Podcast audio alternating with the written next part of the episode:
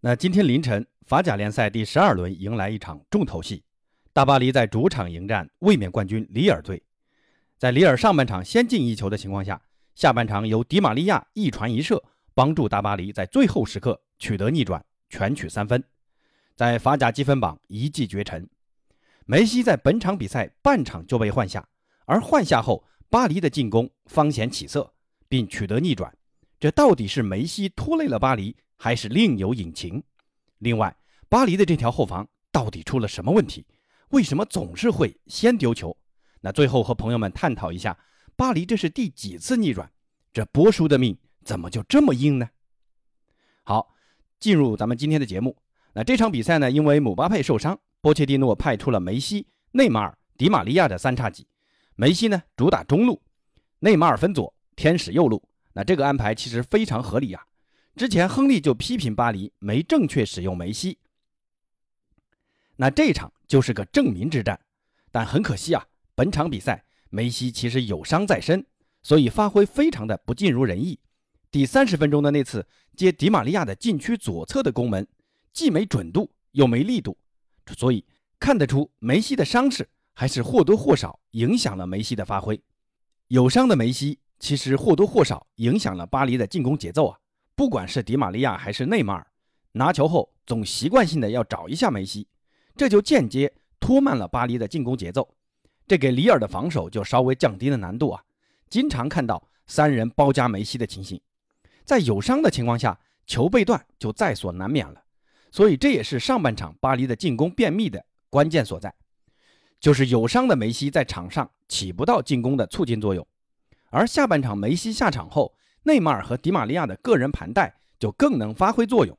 内马尔这场比赛，尤其是在下半场，在左路带球突破那几下，还是给了里尔不少的压力的，而且还贡献了一次助攻。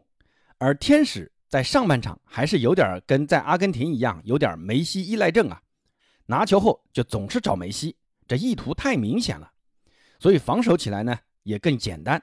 那梅西下去之后，他也就放开了，知道没人依靠了。只能自己来了，所以才有了下半场的一传一射。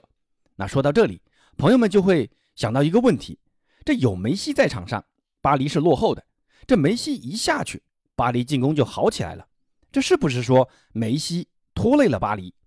如果单独就这场比赛来说，八哥认为一个受伤的梅西确实给巴黎进攻带来不了多少帮助。谁受伤了都会是一个拖累，不能用这一场比赛来武断的判定。梅西的重要性，而且这一场巴黎能在下半场逆转，也跟里尔的战术调整有一定的关系。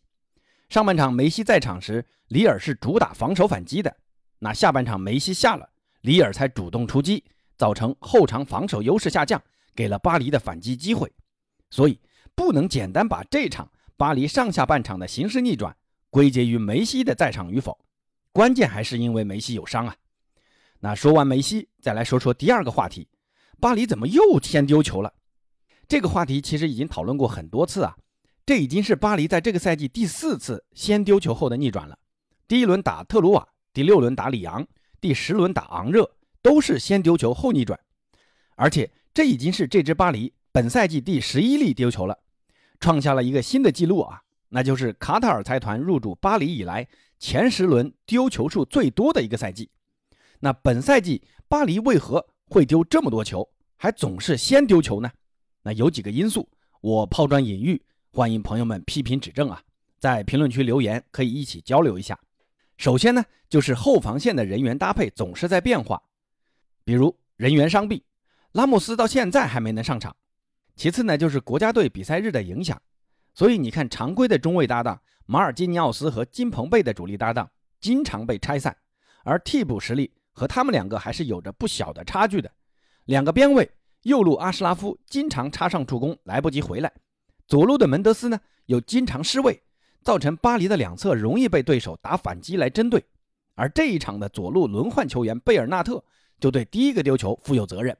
伊尔马兹的下底突破虽然节奏变化很快，但防守起来不算是太大难度，毕竟位置已经抢先卡好，还有队友来协防。可你会发现，贝尔纳特好像就反应慢了半拍儿一样。伊尔马兹都已经迈出第二步，他才回转过来，给了伊尔马兹起脚传中的机会。这也间接说明替补实力和主力还是有着不小差距的。可能比赛打得少也有关系吧。那波切蒂诺在杯赛和云南球队还是要多锻炼一下替补啊。其次呢，就是中场在防守端的投入还是不够。波叔在中场的人员安排也总是在变。那我的一个感受就是，波切蒂诺在联赛不断的做中场的实验。那做什么实验呢？就是实验到底用什么样的中场搭配，既能满足防守，又能帮助前场三叉戟做好进攻。那这个问题呢，八哥给不了啥意见啊，只能建议，有了这么豪华的进攻线，不见得非得要打四三三，四二三幺其实也是可以打打的。毕竟有姆巴佩这么好的前锋，另外安排两个防守和出球能力均衡的后腰。拜仁为啥能这么强啊？莱万的单箭头能力确实是超强的，关键也在于他们有格雷兹卡和基米希这两名进可攻、退可守的后腰。那巴黎的这几个中场在这一块还是有所欠缺的。格耶防守是强悍，可出球慢的特点容易被放大。维纳尔杜姆倒是个不错的选择，在利物浦的疯跑战术熏陶下，其实还是蛮适合的。就是波叔不怎么给他机会啊。还有埃雷拉、维拉蒂、佩雷拉，那都是攻强于守的。巴黎还得想办法解决自己腰不够硬的毛病才行。希望拉莫斯早点能回来啊。马尔基尼奥斯如果说位置前提。说不定，说不定还是有一些机会的。那第三呢，就是巴黎的控球打法很容易推进到对方的半区围攻，那这样就会造成一个弊病，就是后防容易空，被打反击一打一个准。法甲其他对手现在都知道这个问题啊，巴黎的丢球几乎都是被反击打进去的，阵地战丢球还真没几个。那这个也是控球打法的一个弊病吧？